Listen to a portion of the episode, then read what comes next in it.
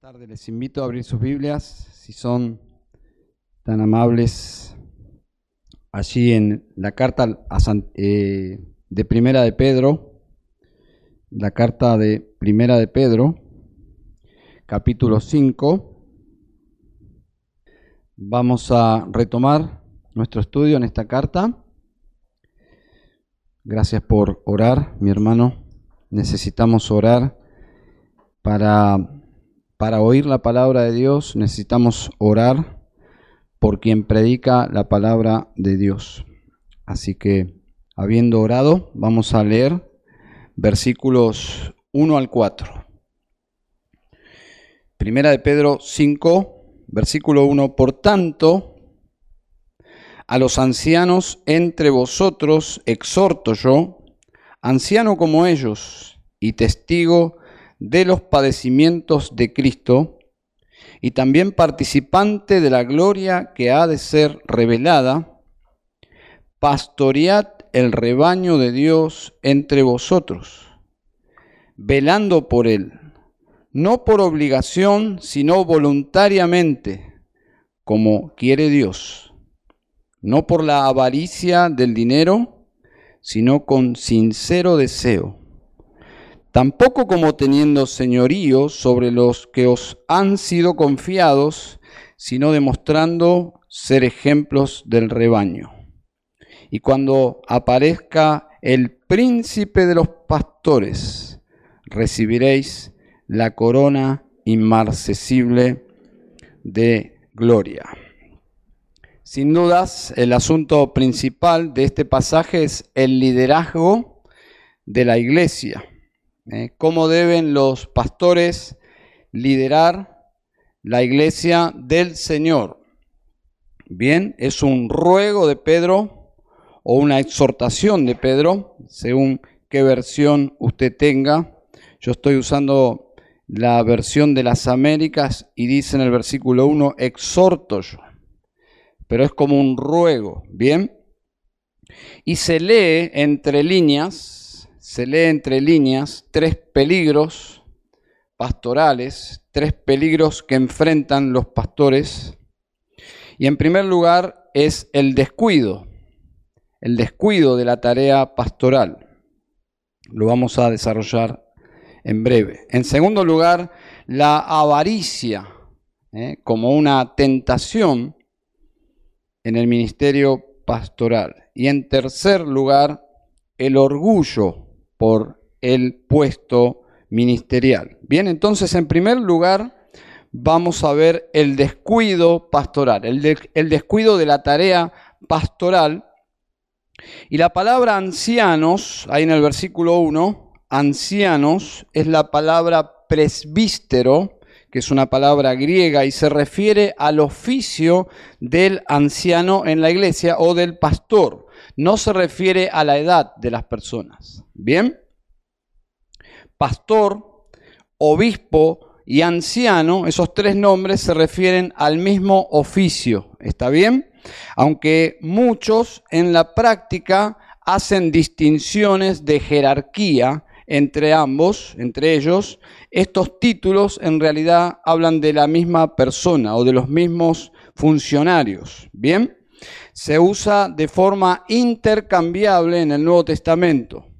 En esta misma porción lo vamos a ver. Vamos a observar que es la misma posición. En el versículo 1, bueno, dice ancianos. En el versículo 2 dice apacentad la grey usa el verbo para pastorear, el verbo de la actividad de un pastor. Los ancianos son pastores, es por eso que pastorean. Y en el versículo 2 dice también cuidando de ella, que es el verbo para el título obispo. Bien, obispo o, episcopo, que es la palabra literal en su original. Por lo tanto, es la actividad de un obispo. Y los tres conceptos que se aplican a las palabras del oficio es, es la misma posición. Ancianos, eh, pastores y obispos o episcopos. ¿Bien? Así que Pedro, en esta porción que estamos considerando, se dirige justamente a ellos, ¿eh? a los que tenían la tarea de conducir la iglesia del Señor.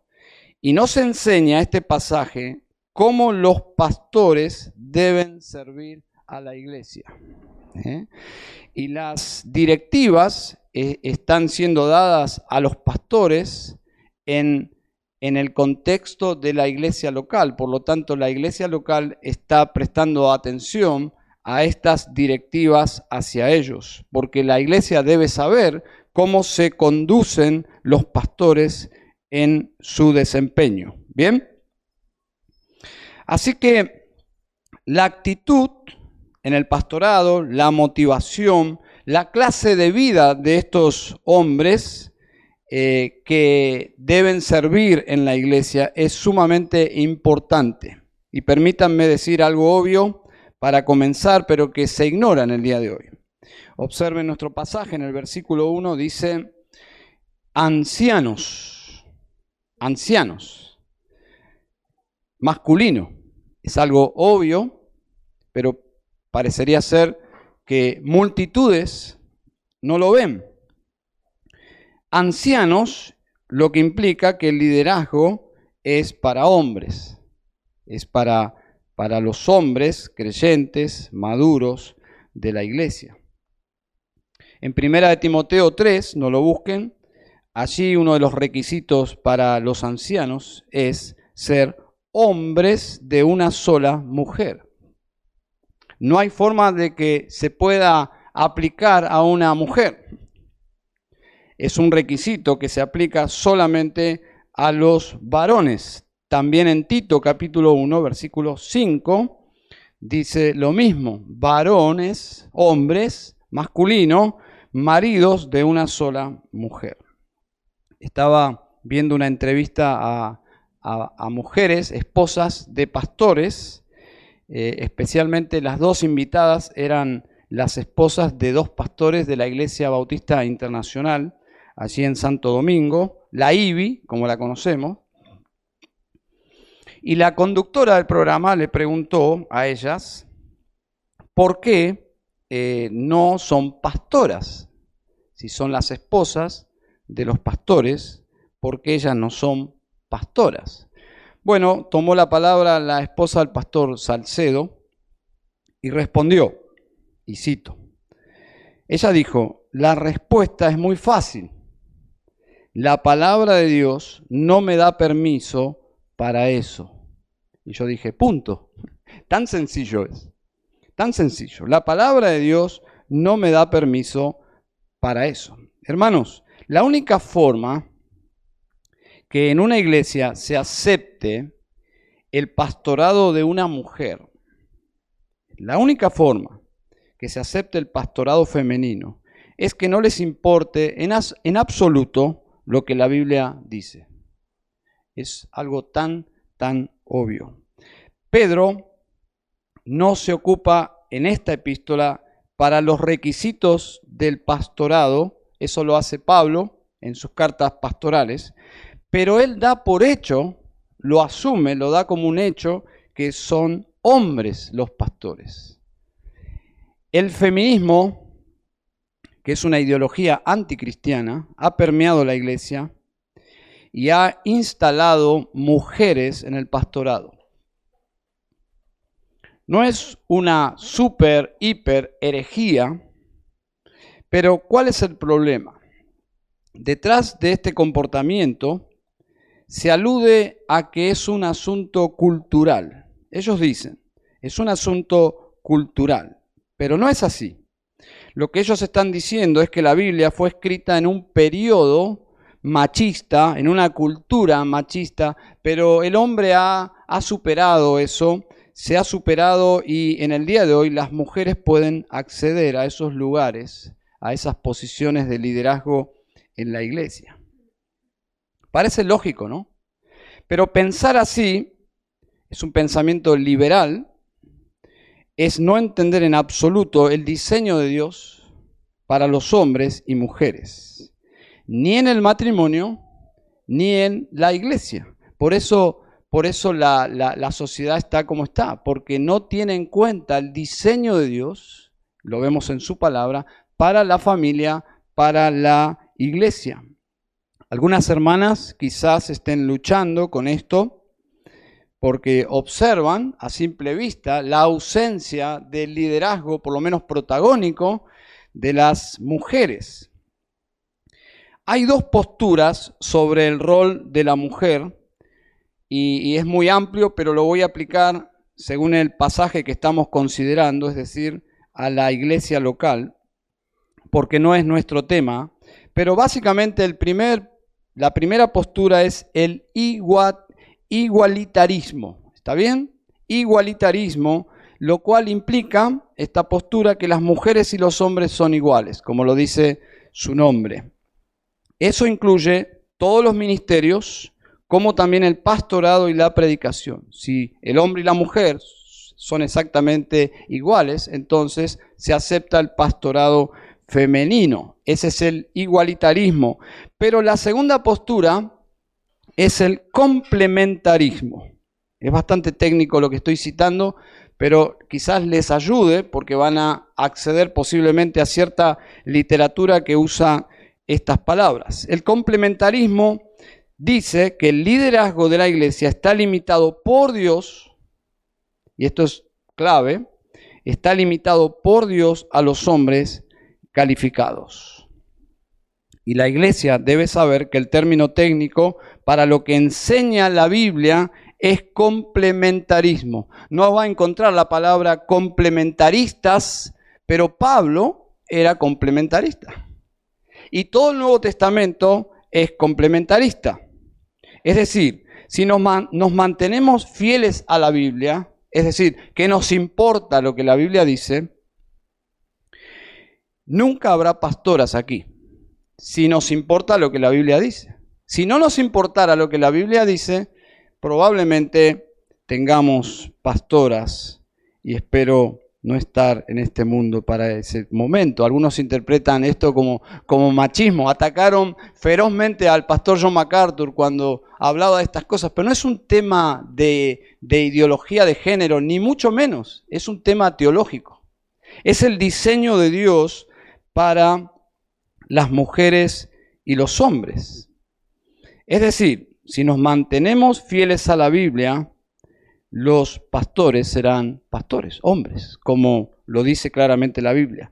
Si en el hogar, si en el hogar nos mantenemos fieles a la Biblia, voy a ser un poco más incisivo aquí. Si en tu hogar te mantenés fiel a la palabra de Dios, si nos mantenemos debajo de la autoridad de la palabra de Dios, no debería pasar que los hombres deleguen el liderazgo a sus esposas, siendo más como hijos que como líderes. No debería pasar. Deberían ser esposos, líderes, amorosos de sus esposas, líderes que conducen a la familia piadosamente por medio de la palabra de Dios. Dice Tim Chalice lo siguiente, y lo voy a citar, Dice él, soy complementarista, pero lo que es mucho mejor, mi esposa y yo lo somos. Qué hermoso. Aplicado a la congregación, si queremos una unidad en la verdad, todos nosotros, hombres y mujeres, hermanos y hermanas, deberíamos, sin avergonzarnos por la presión de este mundo, que dice la Biblia que este mundo pasará como la hierba, pero la palabra de Dios permanece para siempre. Todos nosotros, a viva voz, sin avergonzarnos, con convicción, deberíamos decir, todos, hombres y mujeres, somos todos complementaristas. ¿Pero por qué? Lejos de arrogancia, es simplemente una convicción que viene por la palabra de Dios. Es aceptar tu lugar en la creación de Dios es aceptar el diseño de Dios, sin pelear con Dios, lo cual no nos conviene pelearnos con Dios. Porque el diseño de Dios en la Biblia es muy claro. Bien, eso es simplemente una nota introductoria. Dice el versículo 1, por tanto, a los ancianos, no hay duda, son hombres, entre vosotros, yo, exhorto yo, y aquí comienza a desarrollar una exhortación y no sabemos lo que estaba sucediendo para que Pedro se dirija directamente al liderazgo de la iglesia. Pero nos ayuda remitirnos a lo que venimos mencionando desde el capítulo 1. Es como tratar de conectar este pasaje con la música de fondo, con todo lo que estaba sucediendo en esos días. Y obviamente podríamos sospechar que la persecución que Roma había iniciado contra el cristianismo trajo cierta tensión en el liderazgo, cierta tensión sobre los pastores. Y por qué no decirlo, los pastores que son humanos comenzarían a luchar con el temor. ¿Mm? Históricamente lo, que se sabe es que la persecución se desató y los primeros en ser eh, atrapados y torturados y sacrificados fueron los, los ancianos de las iglesias. Entonces, Llama la atención que Pedro se dirija directamente a los pastores para animarlos, animarlos justamente a cumplir bien sus tareas. Versículo 1 dice, testigo, hablando de él mismo, testigo de los padecimientos de Cristo y también participante de la gloria que ha de ser revelada. Si ustedes recuerdan, ya usó el apóstol Pedro estas palabras. Regresa al mismo tema de toda la carta. Padecimientos, gloria. En ese orden, padecimientos, gloria. Sería triste padecer y no tener esperanza, pero nosotros los cristianos podemos padecer, pero teniendo en perspectiva la gloria. Bien, entonces los que hoy padecen, dice Pedro, y yo soy testigo de cómo padeció la cabeza de la iglesia, nuestro amado Salvador. Yo lo vi, yo lo observé. Los padecimientos de Cristo, los que hoy padecen por Él, serán los mismos que entrarán a la gloria con Él. Bien, observen capítulo 4, ya el apóstol usó estas dos expresiones, capítulo 4, versículo 13, dice, antes bien, en la medida en que compartís los padecimientos de Cristo. Bien, los padecimientos de Cristo compartidos por sus discípulos. Vamos a sufrir por Cristo. Y luego dice, regocijaos, para que también en la revelación de su gloria, otra vez, la misma expresión que encontramos aquí, en la revelación de su gloria os regocijéis con gran alegría. ¿Qué está haciendo Pedro? Está animando a los pastores a no replegarse, a no temer, a hacer sus tareas. Timoteo, el pastor preferido, por así decirlo, de Pablo, en el mismo periodo luchó con el temor Pablo tenía discípulos y esos discípulos eran de carne y hueso, como nosotros. ¿eh? Los discípulos eh, seguidores del Señor en la Biblia no eran superhéroes de la fe, eran hombres como nosotros, mujeres como nosotros. Y Timoteo padeció el temor y tuvo que ser alentado por Pablo para no temer. Ustedes recordarán las palabras de 2 Timoteo 1.7, porque no nos ha dado Dios espíritu de cobardía, sino de poder, de amor y de dominio propio. ¿Qué está insinuando Pablo aquí? ¿Con qué estaba luchando Timoteo? Indirectamente está, está animando a Timoteo a vencer la cobardía. Versículo 8, por tanto no te avergüences de dar testimonio testimonio de nuestro Señor. ¿Qué está insinuando? Luchamos con la vergüenza. Dice, ni de mí, preso suyo, si no participa de las aflicciones. ¿Qué está insinuando Pablo?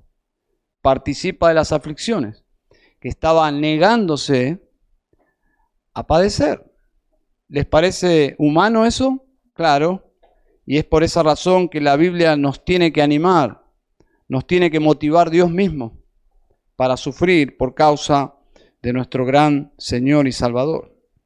Bueno, Pedro de la misma forma ruega aquí a los ancianos, es decir, a pesar de la, del clima de inseguridad, de hostilidad, de la misma forma Pedro les anima a pastorear la iglesia del Señor, a cumplir con su llamado, pastorear el rebaño de Dios. ¿Bien? Y a la misma vez les anima ayudándoles a ver más allá del sufrimiento. Dice allí, la gloria que será revelada. No se queden con el sufrimiento. Vean más allá. Hay una gloria que nos espera. Pedro al principio de la carta se presentó como apóstol, ya hemos pasado por allí, pero observen cómo él se dirige aquí a los pastores. Versículo 1. Por tanto, a los ancianos entre vosotros exhorto yo, anciano como ellos. No dice yo el apóstol, dice yo anciano como ellos. ¿Mm? Un colega, ¿eh? un colega, yo como colega. Yo no les estoy hablando como un apóstol, no estoy usando mi autoridad de apóstol, les estoy hablando como alguien que los entiende, que está en la, en la misma cancha, jugando el mismo partido, sintiendo lo mismo, estamos bajo la misma persecución, por lo tanto les hablo yo como un anciano, que soy, como ustedes. ¿Bien? Y en un sentido todos los pastores son pastores asistentes. Ningún pastor es pastor principal. Algunas iglesias tienen como una estructura de un pastor principal y luego, mm, sin paridad, digamos, hay pastores por debajo de ese pastor y son pastores asistentes. Bien, bueno, pero en un sentido más profundo, todos los pastores son pastores asistentes y pastorean bajo el liderazgo de un pastor jefe. Y lo vemos en el versículo 4. Porque dice, y cuando aparezca el príncipe de los pastores. Es decir, los pastores sirven bajo un jefe que es el pastor más grande, el pastor con mayúscula, a quienes, a quienes todos los pastores han de rendir cuenta, como dice Hebreos capítulo 13. Así que ese, esa palabra, esa expresión príncipe de los pastores, literalmente significa el jefe de los pastores o el pastor principal. Y Pedro les está exhortando a no descuidar la tarea pastoral porque vendrá y no está aludiendo a una clase de, de llegada para, para juzgar, aunque es verdad, los pastores han de rendir cuentas, como todos los cristianos, hemos de rendir cuenta por nuestro ministerio, pero observen de qué forma quiere animar a los pastores Pedro, que no habla justamente de, eh, de, un, de un, juicio, sino de una corona, en el versículo 4, como una, una premiación. Es decir, la motivación de Pedro es básicamente de motivación, de exhortación, de aliento, porque seguramente los pastores lucharían con el temor.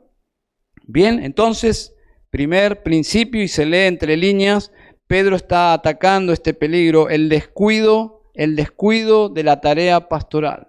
Dice, no, pastoren. A pesar del clima de hostilidad, Pedro sí, pastoren, eh, a pesar del peligro. No dejen de hacer su ministerio. La segunda el segundo peligro que se lee entre líneas es la avaricia pastoral.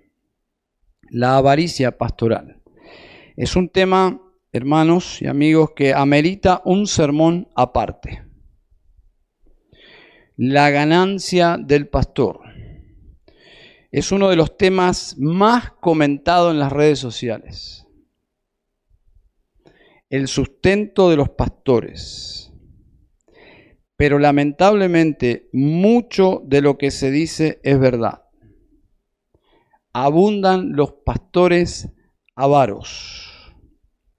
Y dejo este punto para otro sermón, si el Señor lo permite, el próximo domingo. Así que este segundo punto, avaricia pastoral, lo dejamos a un costado para un sermón aparte. En tercer lugar, voy a concluir con el orgullo pastoral. Versículo 2. Pastoread el rebaño de Dios entre vosotros, velando por él, no por obligación, sino voluntariamente, como Dios quiere o como quiere Dios, no por la avaricia de dinero, ese punto lo vamos a dejar, sí, sino con sincero deseo, tampoco como teniendo señorío sobre los que han los que os han sido confiados, sino demostrando ser ejemplos del rebaño. Presten atención a una expresión allí, dice el rebaño de Dios. Es muy claro, el rebaño de Dios. La iglesia o el rebaño de Dios no es propiedad de un pastor ni de los pastores. Es propiedad de Dios. Eh, Hechos capítulo 20 dice que es una propiedad que es invaluable, porque Cristo compró este rebaño con su sangre. ¿Cuánto es eso? ¿Qué valor tiene la sangre de Cristo? Así que es un pueblo muy especial, es el rebaño de Dios, no es propiedad de ningún pastor. Me choca escuchar, y tengo que ser sincero, yo mismo lo hago, decir la iglesia del pastor fulano, como para, se, entiende que es para identificar la iglesia y quizás hay un nombre que es prominente y usamos la iglesia del pastor, un ejemplo, Sugel Michelem. Pero en realidad no está bien, no está bien. El rebaño es de Dios. Entonces, si el rebaño es de Dios, los ancianos o pastores no son jefes no son dueños, son simplemente eh, cuidadores. Había dos tipos de eh, pastores con sus rebaños. Estaban los pastores de ovejas ajenas y estaban los pastores eh, con sus propias ovejas. ¿Qué clase de pastores son los pastores del rebaño de Dios? Son cuidadores de ovejas ajenas, pero se hacen responsables por amor con el dueño de las ovejas, casi como que las asumen como propias, sin perder el sentido de que no son propias. ¿eh? Versículo 3 dice, tampoco como teniendo señorío sobre los que os han sido confiados. Yo entiendo que Pedro entre líneas está exhortando sobre esta tentación de los pastores de enseñorearse de la iglesia. Hace muchos años llegó a mis manos un libro, creo que fue el primer libro escrito sobre este tema. Un libro bomba, podríamos decir. Un libro escrito sobre abuso espiritual. Cuando comencé a leer ese libro, realmente me di cuenta que parte de mi ministerio pastoral sería tratar de ayudar a personas en esas condiciones. Personas que vendrían a nuestras iglesias a recuperarse después de haber sufrido abusos espirituales en este tipo de iglesias. Y cuando a medida que iba leyendo el libro, iba viendo las los síntomas de estas, de estas personas abusadas, se venían a mi mente eh, nombres y apellidos, que por la gracia de Dios muchos se habían recuperado. Esto no es nuevo, es parte de nuestra naturaleza caída. Es la mala interpretación de los pecadores del liderazgo. No solo sucede en la iglesia, sucede en el hogar. Hay maridos que interpretan que su liderazgo es ser el jefe de la casa y, que los demás son como súbditos de su propio reino. Es la naturaleza pecaminosa del ser humano en todos los niveles, pasa en el ámbito laboral, pasa en el ámbito gubernamental, pasa en la familia y pasa lamentablemente en la iglesia. ¿Mm? Personas que aplican mal la autoridad. En la mayoría de los casos, sospecho, es una postura, es algo muy general lo que voy a decir, pero en la mayoría de los casos, este tipo de liderazgo demuestra que estos pastores ni siquiera son cristianos.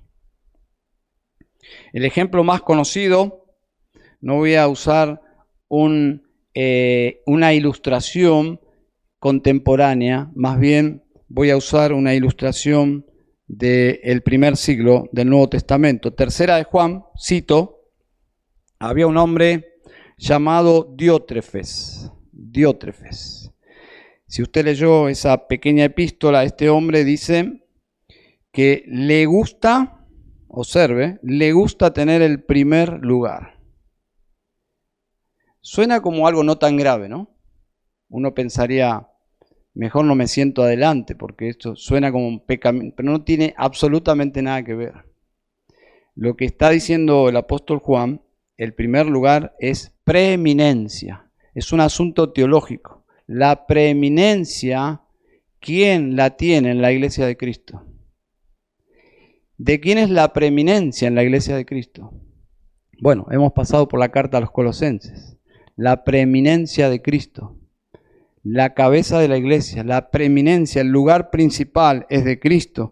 Y este hombre, este hombre Diótrefes, que era aparentemente un líder ahí, dice el apóstol Juan, tristemente, le gusta tener el primer lugar. A tal punto que dice, no nos recibe, es decir, le cerró las puertas a nuestro amado hermano y apóstol Juan. Se enseñoreó de la iglesia. Este sujeto llamado Diótrefes es un buen ejemplo de lo que no debe hacer un pastor. Pero lamentablemente hay muchos Diótrefes en el día de hoy. Un buen ejemplo de un mal ejemplo le gusta tener el primer lugar. En vez de practicar la preeminencia de Cristo, él practicaba la suya propia. Y no es algo menor, no es simplemente una falla de carácter, no, es algo malvado, pecaminoso y descalificador. No puede liderar la obra de Dios tal persona. Una persona que le gusta el primer lugar está destronando a Cristo y está ocupando o pretendiendo ocupar el lugar que le corresponde a Cristo. Recuerdo haber leído el testimonio de la hija de un expresidente de los Estados Unidos y describió a su padre, un hombre muy egoísta, lo describió así. Dice, mi padre si estaba en una boda quería ser la novia y si estaba en un funeral quería ser el muerto. Pero esta, esta tendencia es sumamente grave. Hermanos, una iglesia bajo el señorío del pastor y no de Cristo es una iglesia de donde debes huir. Pero huir, literalmente. Cuando estábamos recién casados, mi esposa tenía una amiga creyente que vivía en otra ciudad y y nos llamaba la atención cuando mi esposa la invitaba a venir a visitarnos, quizás pasar un par de días con nosotros, porque vivía lejos, ella nos decía, tengo que pedir permiso a mi pastor. Y, nos llamaba la atención que pedía permiso y en la mayoría de las veces el pastor no le daba permiso. No era simplemente un tema de comunicación, por un tema ministerial, de orden, no, era simplemente un tema de permiso. Varias veces sucedió al punto que en una ocasión que era tan extraño para nosotros que con la confianza que mi esposa tenía con ella, le dijo, ¿es tu pastor o es tu esposo? Lamentablemente, este hombre resultó un diótrefes, un diótrefes que se enseñoreaba del rebaño y para los miembros de esa congregación eso era normal. ¿eh? Estaban dentro de una burbuja que más que una iglesia era una secta. Ningún hombre de Dios usará la iglesia para desarrollar su propio reino. Si lo hace, es porque no es un hombre de Dios. Y una iglesia saludable tiene los mecanismos que si un pastor quiere ocupar el trono de Cristo, la preeminencia, si es saludablemente bíblica, tiene que tener los anticuerpos para sacarlo del trono de Cristo, sacarlo del pastorado y poner un hombre conforme a los requisitos bíblicos. Saben, creo que Pedro combate con mucho amor a su estilo eh, este espíritu ególatra en el liderazgo. Y creo que tomó muy en serio lo que Jesús les enseñó a ellos cuando, cuando fueron discipulados con Jesús. En Marcos 10, 42, seguramente Pedro recordó esas palabras cuando Jesús los llamó y les habló sobre el liderazgo. Y les dijo, ¿sabéis que los que son tenidos por gobernantes de las naciones se enseñorean de ellas. Me imagino que todos dijeron, bueno, es normal. Pero luego, con mucho énfasis, después de decir, los gobernantes se enseñorean, sus grandes, observen la palabra que usa Jesús, sus grandes ejercen sobre ellas potestad, y me imagino la cara de los discípulos. Y sí, así debe ser. Y luego, pero no será así entre vosotros. Jesús quiso grabar eso en la mente y en el corazón de los discípulos. Bajo ningún punto de vista, ustedes van a liderar mi iglesia de esta forma. Porque este es un reino totalmente diferente. Es mi reino, es mi iglesia. Yo edificaré mi iglesia. Los pastores deben olvidarse de modelos de gobierno mundanos, estilos de liderazgos mundanos. Es triste entrar en las librerías cristianas y son los libros que más abundan en el área, en, el, etiquetado del liderazgo de la iglesia. Casi todos los libros son libros con un estilo de gobierno empresarial y mundano, como si la Biblia no fuese suficiente. Nosotros, como Pablo dice en 2 de Corintios 18, sabemos que nuestra autoridad, dice Pablo, la cual el Señor nos dio para edificación. Los pastores tienen autoridad solo para edificar, es decir, para trabajar en el desarrollo de los santos. Efesios capítulo 4. Hermanos, un liderazgo abusivo tiene ciertas características que no podemos ignorar. Debemos desarrollar discernimiento para darnos cuenta, porque podríamos necesitarlo. Dice en el versículo 2, pastoread el rebaño de Dios. El verbo que usa allí, imperativo, por cierto, es un mandato para estos hombres ancianos, es pastorear, es decir, la actividad de un pastor, conducid a las ovejas, al rebaño de Dios, al alimento que ellas necesitan. Es una metáfora no lo vamos a hacer hoy, pero es una metáfora que nos lleva justamente al alimento que la iglesia necesita. ¿Qué clase de alimento dan los pastores a su pueblo? Alimentar las ovejas del Señor con la única comida que el Padre nos permite darles a las ovejas. Es su palabra. Solo y exclusivamente su palabra. Sin ningún aderezo de nada.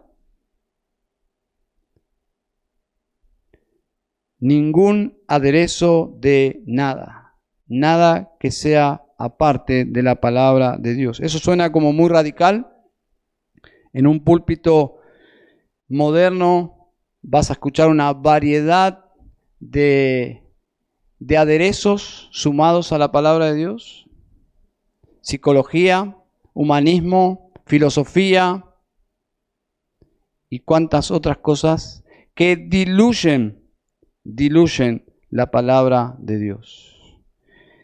Solo la palabra de Dios. Dice Jesús en Juan 10, mis ovejas oyen mi voz. Mi voz es lo único que nos alimenta y nos sostiene. Cuando alguien que está pasando una aflicción dice, y no, no, no es solo darme un versículo. Claro que no. Un versículo tiene que estar acompañado de una actitud amorosa, de oración, quizás hasta de ayuda práctica, pero siempre y cuando esa expresión no sea subestimar el poder que tiene la palabra de Dios. Porque si Dios sostiene el universo con su palabra, ¿acaso no puede sostener nuestras almas con su palabra? ¿Les parece poca cosa la palabra de Dios que sostiene el universo?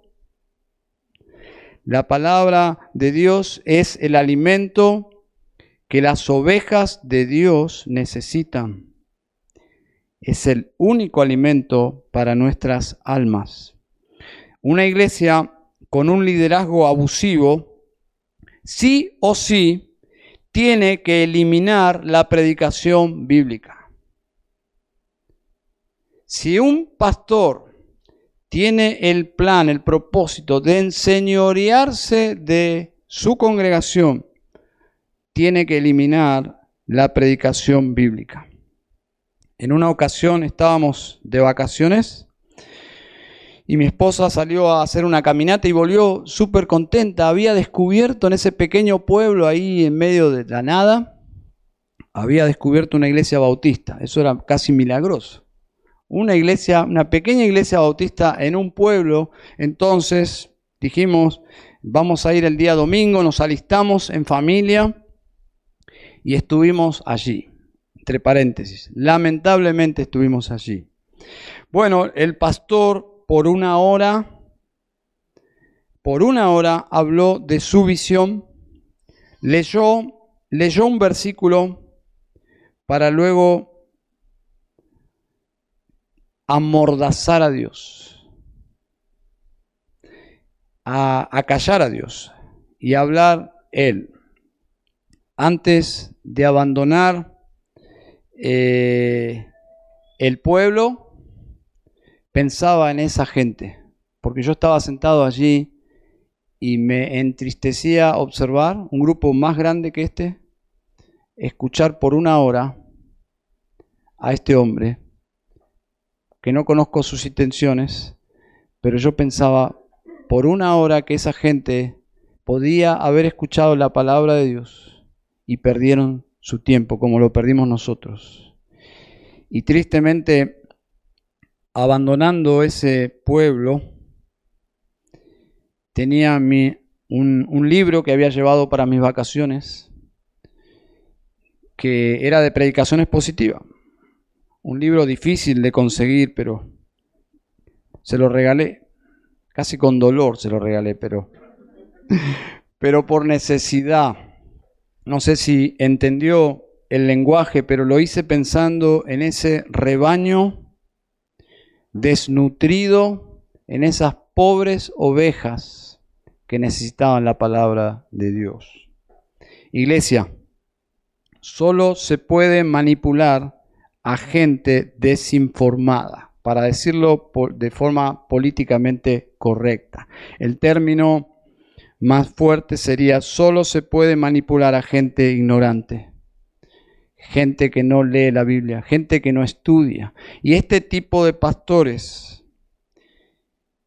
desalientan a la gente a estudiar la palabra de Dios. No les conviene que el pueblo de Dios conozca la palabra de Dios. Usando la frase de Charles Spurgeon, nada es más desastroso que un ministro predicando un evangelio adulterado a un pueblo ciego, sordo y sin discernimiento. Bueno, él no andaba con vueltas, ¿no? Spurgeon. Es muy seguro, es muy seguro que habrá gente aquí o por internet viéndonos de esta congregación que conoce la Biblia, inclusive mejor que yo. Y es bueno tenerles aquí.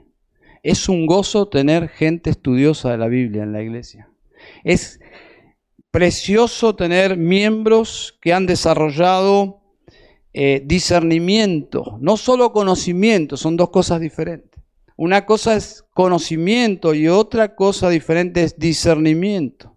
El discernimiento es un conocimiento aplicado que se ejercita en piedad, en amor, en paciencia, para ayudar, para edificar. Y es bueno tenerles aquí, es un gozo, son un regalo de Dios, porque si este púlpito se desviara, estos hombres son atalayas eh, para que el púlpito vuelva a estar en el centro de este lugar. Alguien me dijo que le había entristecido volver a su iglesia muchos años después y observar un detalle quizás hasta suena medio metafórico, pero observó la plataforma de su amada antigua iglesia y observó que el púlpito estaba a un costado y en el centro estaban todos los instrumentos musicales. El desplazo del púlpito, el púlpito, alguien dijo, es, creo que fue Lutero, es el, es el trono de la palabra de Dios. Es el trono de la palabra de Dios, no del pastor, de la palabra de Dios. Dice Isaías 5:13, por tanto mi pueblo fue llevado cautivo porque no tuvo conocimiento. ¿Por qué fueron llevados cautivos? Porque no tuvo conocimiento. Un pueblo distraído, ignorante, es fácilmente persuadido hacia el error. Todos, todos, mis amados hermanos, debemos crecer en el conocimiento de nuestro gran Dios. Y nunca cesaremos, nunca, nunca, nunca, por la eternidad dejaremos de crecer en nuestro conocimiento de Dios.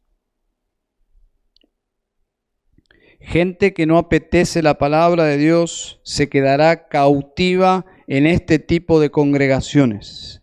Y como dijo Paul Washer, creo, no son víctimas, son cómplices. Gente deslumbrada por la oratoria, anécdotas extraordinarias, revelaciones, sueños, el glamour de lo místico, el glamour de lo novedoso. ¿Qué tipo de personas siguen a los falsos maestros con doctrinas novedosas? Huye de todo lo nuevo. No hay nada nuevo. Dios nos ha dado su palabra. Fue completada en el primer siglo. Se mantiene viva y eficaz. No es antigua ni moderna, es eterna. Entonces, huye de esta clase de líderes. Estamos finalmente desarrollando el punto del orgullo espiritual. Cuando este mismo pastor lucha con el orgullo espiritual. Las directivas de Pedro para no caer en él. Es, alimenta al rebaño, predica la palabra de Dios. Y me atrevo a decir, la predicación es positiva, es decir, expone lo que está aquí. No inventes nada, no agregues nada, simplemente abre el cofre y deja que la palabra salga. Versículo 2 dice, pastoread el rebaño de Dios entre vosotros, velando por él, no por obligación, sino voluntariamente como quiere Dios. Esa palabra velando, episcopeo, significa observar, vigilar, supervisar. ¿Se aplica a un policía eso? Se aplica, pero el pastor no es un policía. No es un policía porque los miembros de la iglesia no son delincuentes. Esta palabra aquí, observar, vigilar, supervisar, es parte de la tarea de los pastores y el interés es la vida espiritual de los creyentes que agraden a Dios y lleven gloria a su nombre. Esa es la idea. Es la idea de cuidar que las ovejas estén yendo según lo que Dios manda. Entonces, la gran motivación en el contexto de esta apostasía reinante justamente no es la gloria de Dios. La gloria de Dios es algo tan abstracto que se ignora hoy en día y es manipulada inclusive. El énfasis hoy en día es el crecimiento numérico de la congregación. No es la gloria de Dios, es la gloria del líder. La gran motivación es la fama o gloria personal que trae el tamaño de esa organización. Y por ende, y vamos a hablar, Dios mediante el próximo domingo, el dinero que trae la multitud. Lobos rapaces que han encontrado, y no es algo nuevo, es desde el primer siglo, hombres que ven en el cristianismo una fuente de ganancias. Lo dice Pablo en 1 Timoteo 6. Versículo 2 dice, no por avaricia de dinero. Es muy peligroso, hermanos. Es muy peligroso en la iglesia cuando se mide el valor de las personas por su productividad. Eso es empresarial y no bíblico. El valor personal de las personas no es el valor intrínseco que tiene de parte de Dios cada creyente, sino es el valor que tiene por lo que hace en la iglesia, por lo que aporta a la iglesia. Y muchas iglesias caen en este pecado que básicamente es falta de gracia. Cuando vales, por ejemplo, por la cantidad de gente que traes, entre comillas, a Cristo. Pero en realidad en esta clase de liderazgo es la cantidad de personas que traes a la iglesia.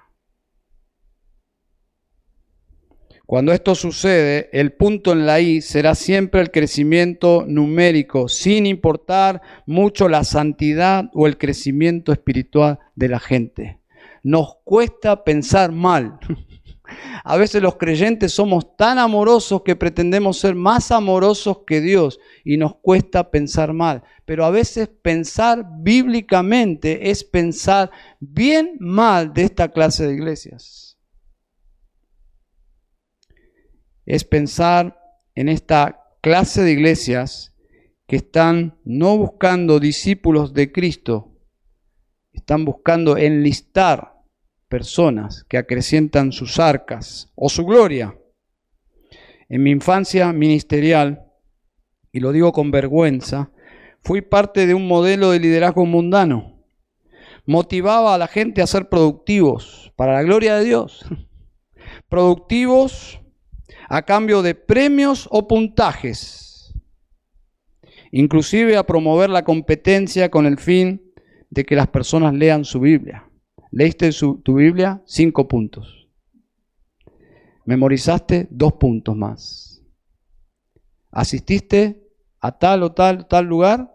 Veinte puntos. Estás cerca de ganarte, eh, no sé qué premio.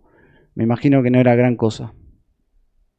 Cuando el Señor me dio discernimiento para ver, para ver el error de este procedimiento tan aceptable y tan cuestionable, por su gracia me aparté de todo eso.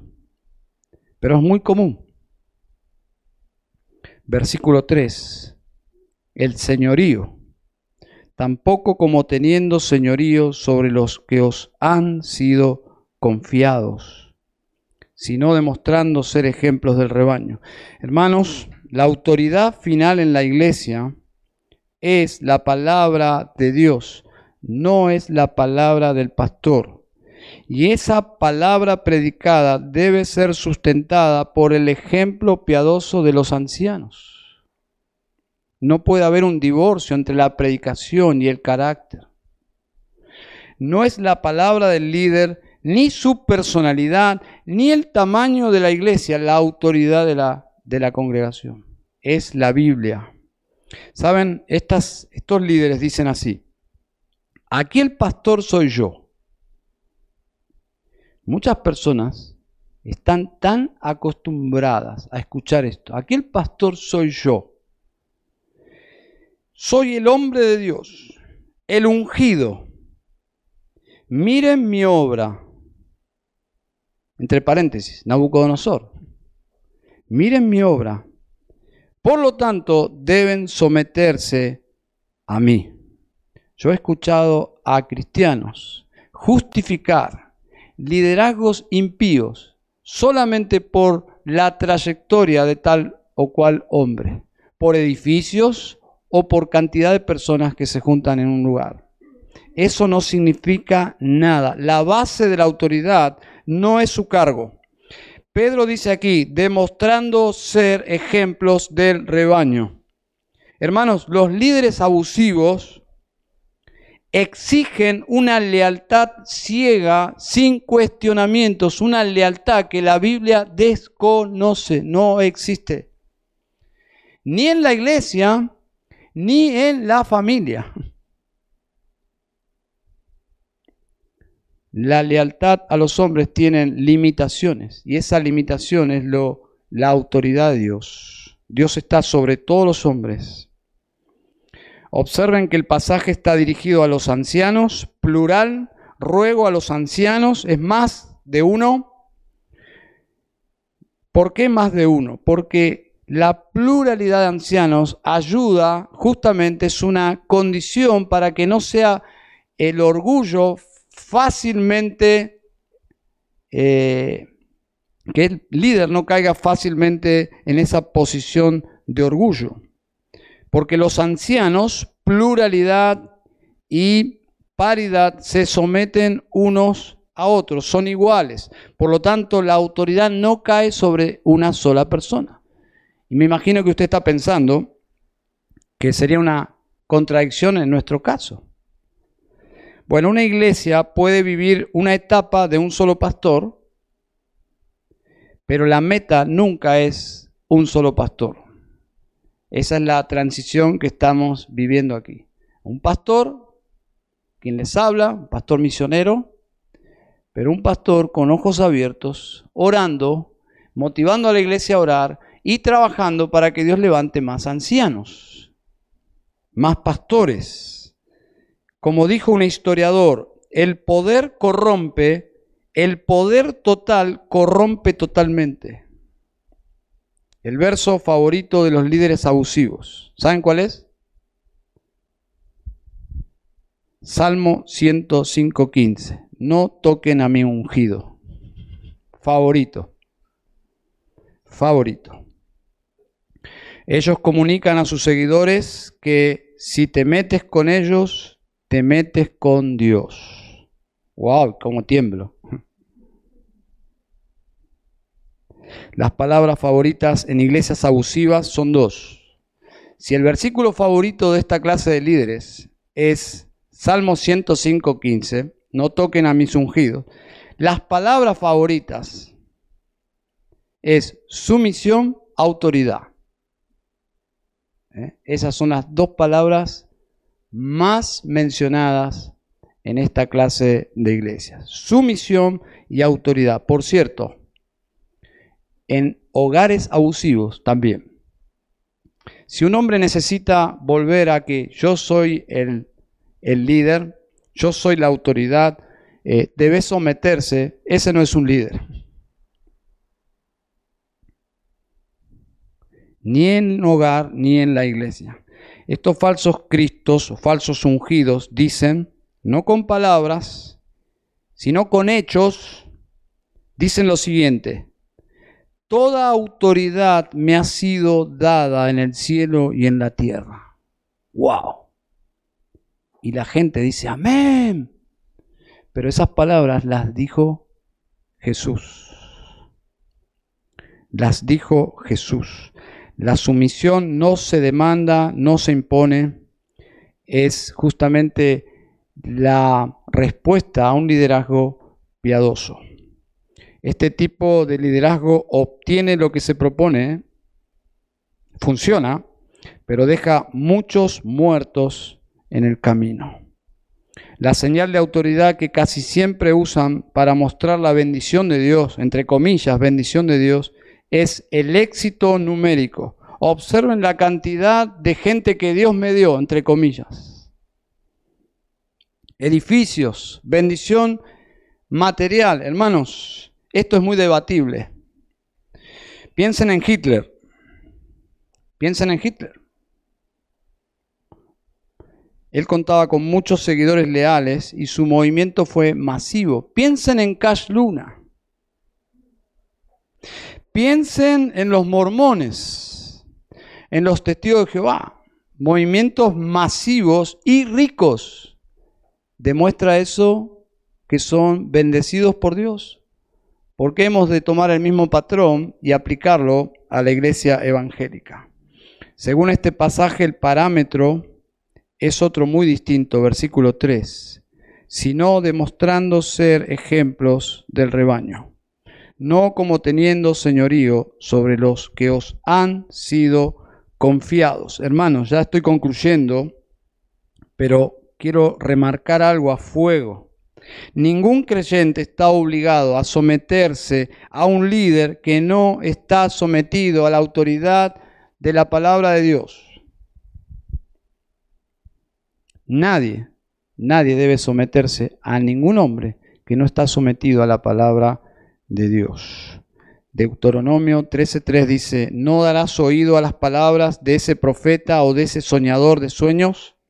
Y observen, porque el Señor tu Dios te está probando para ver si amas al Señor tu Dios con todo tu corazón y con toda tu alma. Estos falsos maestros son una prueba para el verdadero pueblo de Dios.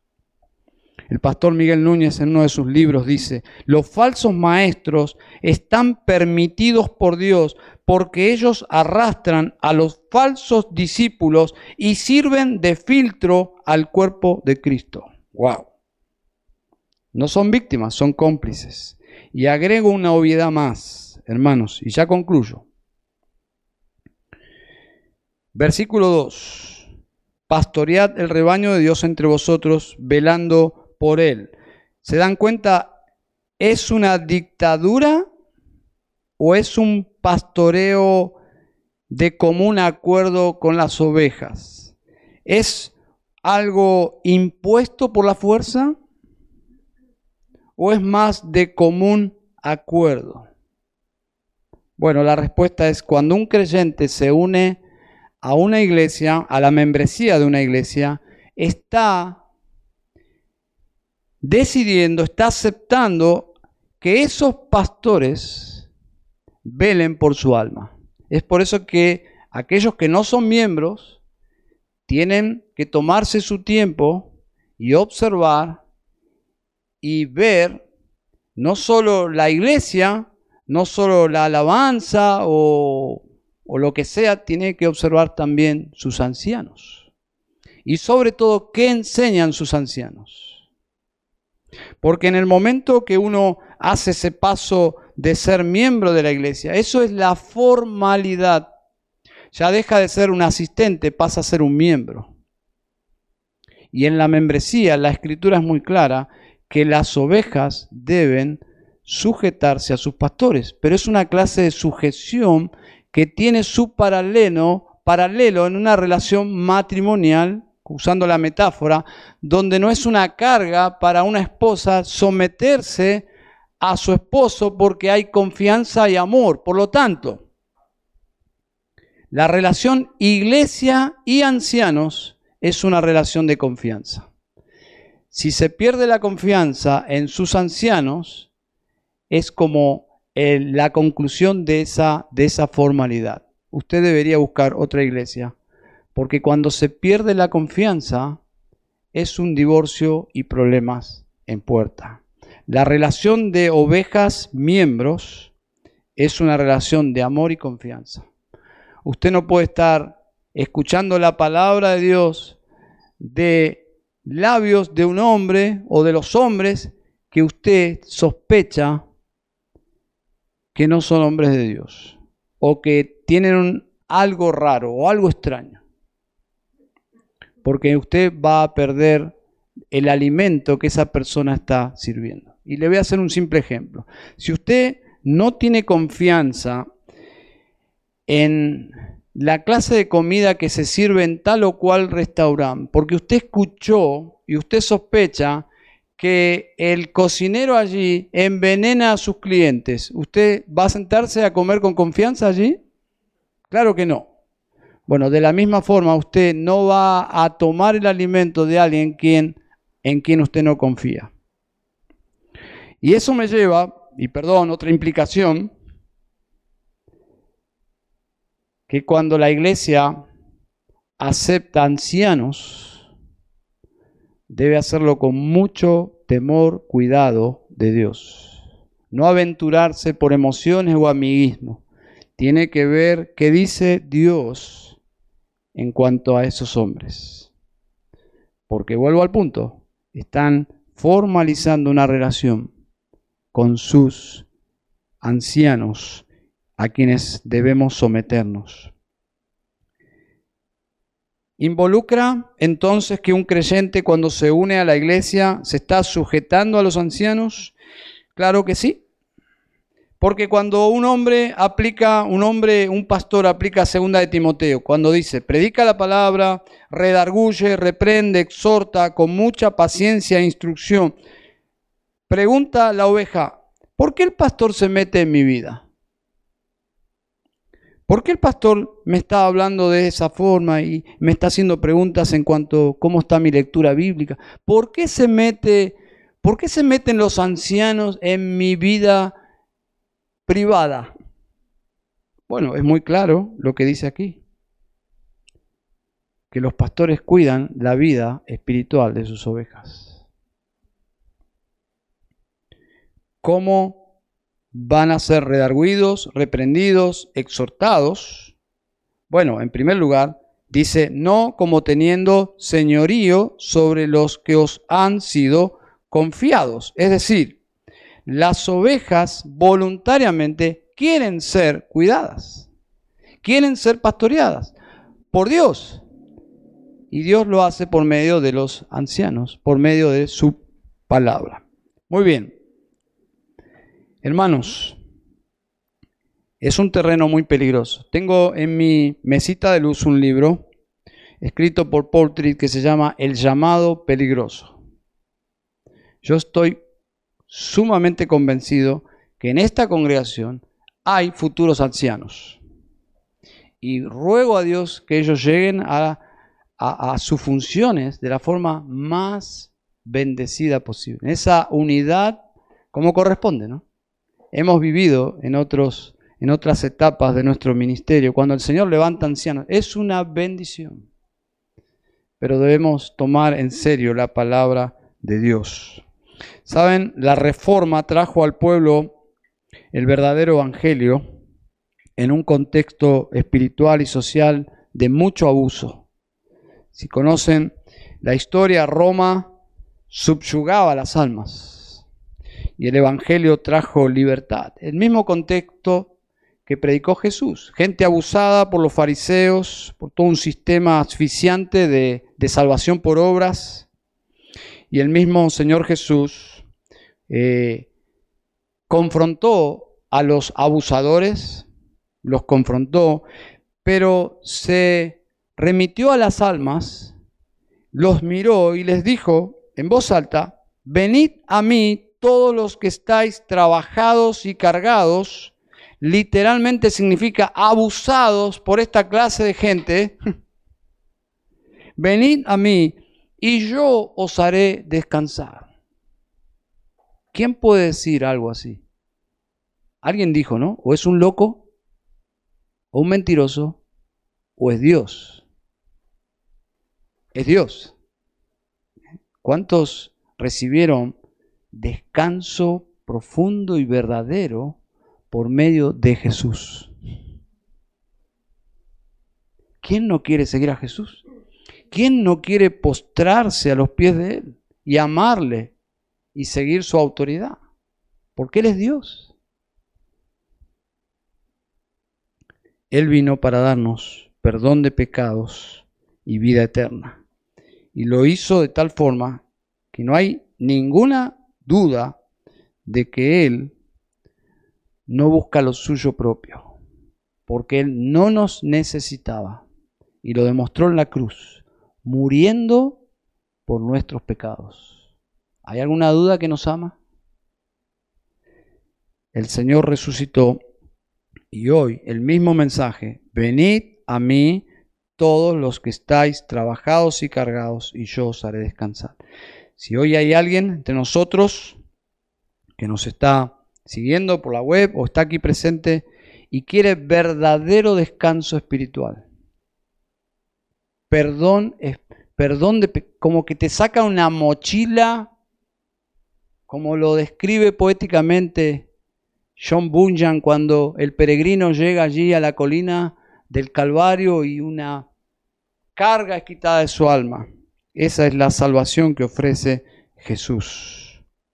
Vamos a orar. Padre, en esta noche te damos muchas gracias por la iglesia, la iglesia local. Señor, es única. Ningún otro grupo de personas cuenta con tu presencia, cuenta con tus promesas, con tu poder, con tu espíritu. Señor, gracias por tu familia universal, pero especialmente gracias por porque tu iglesia se reúne en lugares, Señor, eh, son personas necesitadas, no solo, Señor, de, ánimo, necesitados de ti en primer lugar. Y venimos, Señor, aquí a adorarte, porque haciéndolo recibimos, Señor, ánimo. Necesitamos instrucción y nos das instrucción. Eh, necesitamos esperanza y nos das esperanza. Y nos das discernimiento por medio de tu palabra. Nos haces más sabios, pero también tu palabra nos santifica. Y también tu palabra trae salvación. Señor, gracias. Gracias por la reunión de los santos. Señor, fortalécenos para esta nueva semana que ha comenzado hoy y úsanos, Señor, para llevar el Evangelio a otros. Este mensaje poderoso, Padre. Oramos que tú bendigas tu palabra, Señor. Que solo quede tu palabra. Oramos en Cristo Jesús. Amén.